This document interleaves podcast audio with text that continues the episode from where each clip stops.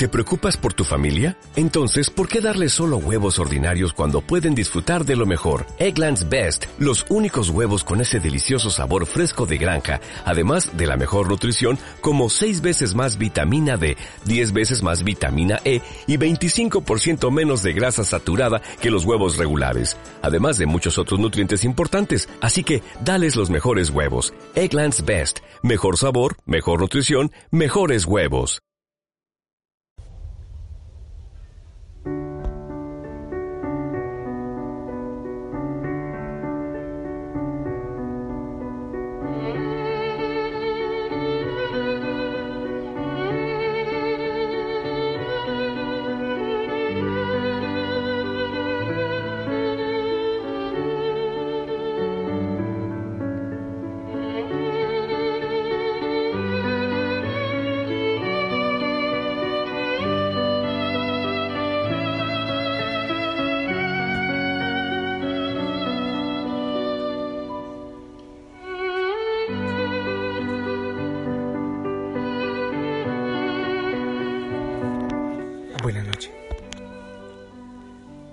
Un fuerte abrazo. Ah, para ti, Señor. Buenas noches. Gracias por este día que hemos podido vivir, por tus abrazos, por tus bendiciones. Gracias porque te has hecho el encontradizo de tantas maneras. Seguramente que eh, pasamos sin darnos cuenta que estabas pasamos sin mirarte, sin fijarnos en ti. Danos, Señor, también el regalo de sentarnos un ratito y evaluar allí donde te vimos, donde te encontramos. Pero también hacer conciencia de aquellas situaciones, personas, lugares en que te hiciste presente y nosotros sencillamente seguimos el camino. Y ahora, abrázanos. Ahora hasta el encontradizo. Ahora ven, Señor.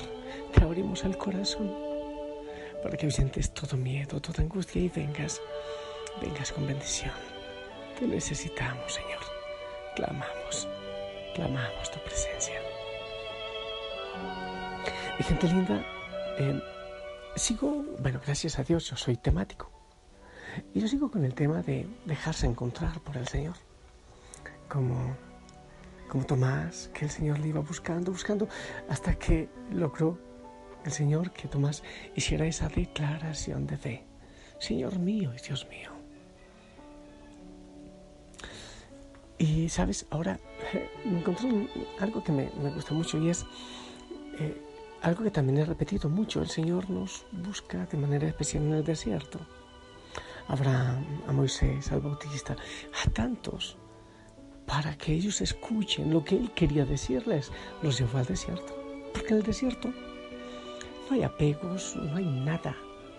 Arena, tentación, sí, pero también Dios, Dios y yo. Se cumple la promesa de que Él nos llevará al desierto y nos hablará de amor, nos hablará al oído en el desierto. Y quiero que veamos un momentito eso. En el Génesis, capítulo 3, versículos del 8 al 9, leemos que el Señor se paseaba por el jardín del Edén, disfrutando de la brisa fresca del atardecer, qué hermoso, ¿eh? y buscando a sus hijos, a los que había creado. Es algo sencillo, es una teología muy sencilla de Dios con los pies en la tierra, pero refleja algo que es profundo y una verdad eterna. Dios espera encontrarnos en y a través del mundo que Él creó. Él espera encontrarnos en esa tierra que hizo para que fuera nuestro hogar. En el Génesis, nuestro primer hogar es el paraíso. Pero sabemos de ese primer encuentro con Dios que por causa de nuestro pecado ya no podemos llamar paraíso a nuestro hogar terreno. En nuestro mundo, junto con algunos jardines floridos y pacíficos, ahora hay muchos desiertos. Los desiertos son lugares poco apropiados para, para los seres humanos que no están preparados para lidiar con sus condiciones geográficas extremas. Ese es el desierto. La falta de agua. Eh, así que la vegetación se escasa y las criaturas que habitan en esos lugares son depredadores y, venenosos, serpientes, escorpiones. Nuestros desiertos no son muchas veces tan literales. Ha habido cambios, hay cambios en los desiertos que vivimos. Pero en la palabra de Dios descubrimos que pueden ser los lugares en que Dios al fin nos encuentra y nos llama de regreso a la vida con Él. Cuando estamos en, los desiertos de nuestra vida, Él se hace el encontradizo. En la palabra muchos pasajes hablan de desiertos y lugares salvajes literales, pero las imágenes de desierto también se utilizan a menudo como oportunidad de reflexión sobre nuestra relación con Dios. Las regiones desiertas de mayor importancia en la escritura son el Sinaí, al sur del de Egipto, el lugar salvaje de Judea en el medio oeste de Judá y el desierto de Arabia al este, que separa a Judá de Babilonia. Muchos pasajes utilizan los peligros que presentan los desiertos a la supervivencia humana como advertencia sobre en lo que se convierte la vida cuando expulsamos a Dios de nuestras vidas. El desierto puede ser signo de castigo que aguarda a los rebeldes, por ejemplo, Salmo 68.7. Puede ser símbolo de resultado de un liderazgo negligente, Jeremías 12, 11. Así como puede ser también un signo de advertencia del juicio divino, Isaías 32, 11, 16. Los desiertos también pueden ser eh, como que una invitación a una profunda reflexión sobre las realidades espirituales. Cuando la desnudez de un desierto desviste ante nuestros sentidos la frondosidad del mundo material. Quizá volvamos nuestros corazones a Dios y tratemos de descubrir lo que es verdaderamente importante en nuestras vidas. Si seguimos el éxodo de Egipto, Moisés condujo al pueblo de Israel mientras vagaban por el desierto, principalmente en la península del Sinaí. Su situación es ambigua, mientras que protestan y murmuran contra Moisés. Si al menos hubiésemos muerto a manos del Señor en tierra de Egipto, mientras nos sentábamos con nuestras ollas de carne y comíamos nuestro pan. Pero nos has traído a este desierto para que toda esta comunidad muera de hambre. Éxodo 16.3. Sin embargo, Dios cuida de ellos y los alimenta de perdices con mana del cielo y agua de la roca. Éxodo 16.4, 13, 17, 6. En el Deuteronomio 32.10 se dice que Dios encontró a su pueblo en el desierto. Los encontró en un, lugar salvaje, en lo terreno baldío, en un desierto de aullidos. Los cubrió con su manto y cuidó de ellos. Los guardó como a la niña de sus ojos.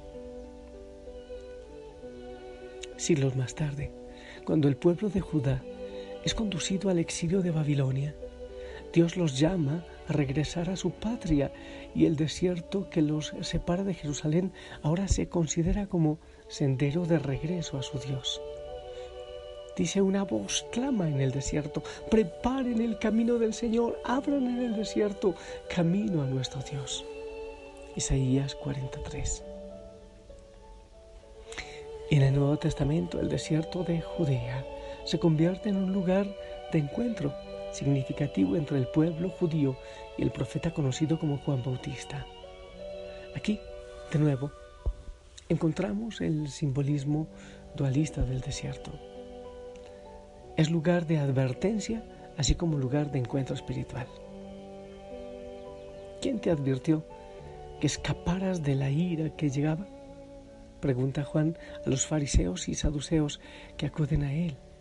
Pero mucha gente busca el bautismo en arrepentimiento de sus pecados. Mateo 3:19. El más importante de los que acuden a Juan es Jesús, que se reveló como Hijo de Dios al ser bautizado por Juan. Mateo, Marcos y Lucas indican que Jesús, inmediatamente después de ser bautizado, fue al desierto él también, a ayunar y a orar por cuarenta días, y allí también fue tentado por el demonio. Después de rechazar la tentación, este desierto se convirtió en lugar de renovación, ya que los ángeles acudían a servirle allí. Mateo 3:13 los desiertos de nuestras vidas son, sin lugar a dudas, lugares tormentosos de tentación y duda, pero también pueden ser ocasión de una profunda renovación espiritual. Algunos de ustedes pueden decir, hey, otra vez vamos al desierto, si eso lo pasamos en la cuaresma. Pero estamos orando y analizando acerca de los encuentros con el Señor en nuestra vida, el que se hace el encontradizo. Muchas veces, eh, como yo repito, lo de San Pablo lo digo todos los días, cuando estoy débil es cuando soy fuerte. El Señor aprovecha sus desiertos de nuestra vida para encontrarnos. Espero no equivocarme, no seas. Es que dice, yo le seduciré, le llevaré al desierto y le hablaré de amor. Quizás estés pasando por algún tipo de desierto en tu vida. Desierto espiritual, desierto por una situación de salud, un problema en el hogar, no sé cuál sea la situación, pero lo que quiero que recuerdes es que en toda la Biblia el Señor nos dice que en el desierto nos habla de una manera especial. A Moisés, a Abraham, a Jesús y a tantos otros, al Bautista. No sé si estás en un desierto, quizás lo estás. Pero ahí encuentras al Señor de manera especial. Aprovecha las situaciones difíciles. En ellas habla el Señor de manera especial. No reniegues de aquello que, que te está ocurriendo, que es adverso a tu vida. Te acabo de compartir todas estas oportunidades que el Señor nos da en el desierto, en las situaciones difíciles. Y puedo preguntarte ahora cuál es el desierto que tú estás viviendo. ¿En qué desierto estás? ¿En qué situación estás? ¿Qué ocurre en tu vida? ¿Hay algún desierto? ¿Algo está ocurriendo? Qué hermoso que te entregues al Señor, que te ofrezcas a Él y en el desierto de tu vida te dejes encontrar. Calvario los soldados, fariseos y la turba. Todos le han abandonado, solamente ha quedado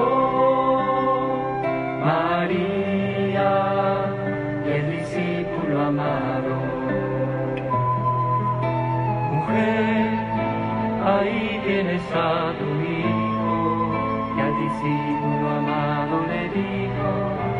ahí tienes a tu madre. Juan dichoso Juan, el primer hijo, después de Jesús el primer hijo, estuviste con María ante la cruz y por eso recibiste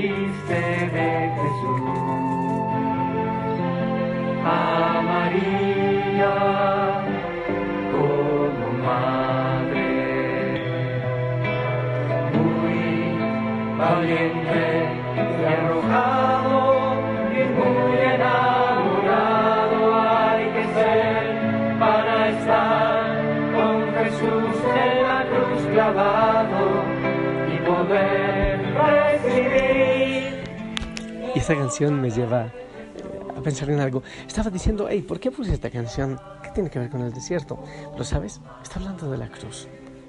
Muy valiente, muy arrojado hay que ser para estar con Jesús en la cruz clavado, como Juan con la Virgen María.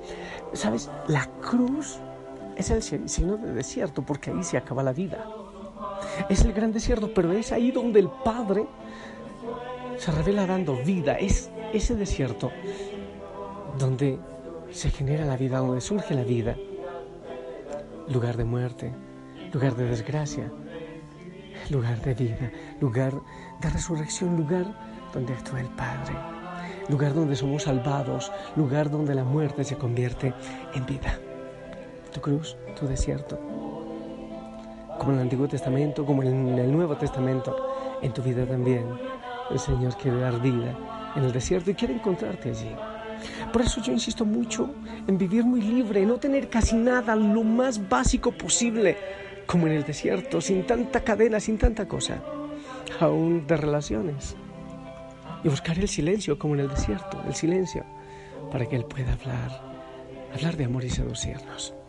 Yo te bendigo en tu desierto, pero déjate encontrar. En el nombre del Padre, del Hijo y del Espíritu Santo. Amén. Esperamos tu bendición con fe, por favor.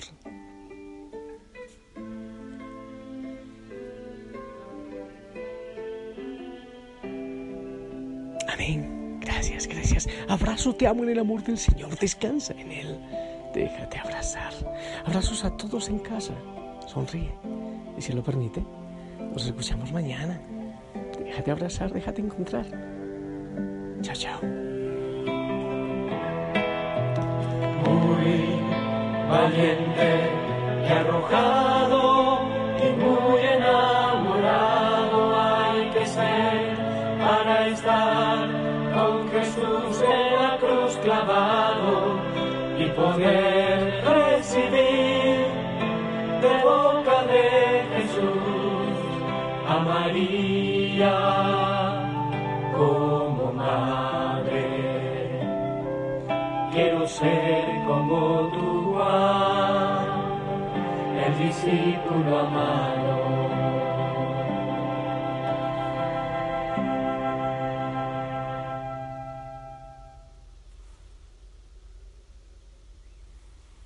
Dale más potencia a tu primavera con The Home Depot. Obtén una potencia similar a la de la gasolina para podar, recortar y soplar con el sistema OnePlus de 18 voltios de Ryobi desde solo 89 dólares. Potencia para podar un tercio de un acre con una carga. Potencia para recortar el césped que dura hasta dos horas. Y fuerza de soplado de 110 millas por hora. Todo con una batería intercambiable. Llévate el sistema inalámbrico OnePlus de 18 voltios de Ryobi. Solo en The Home Depot. Haces más.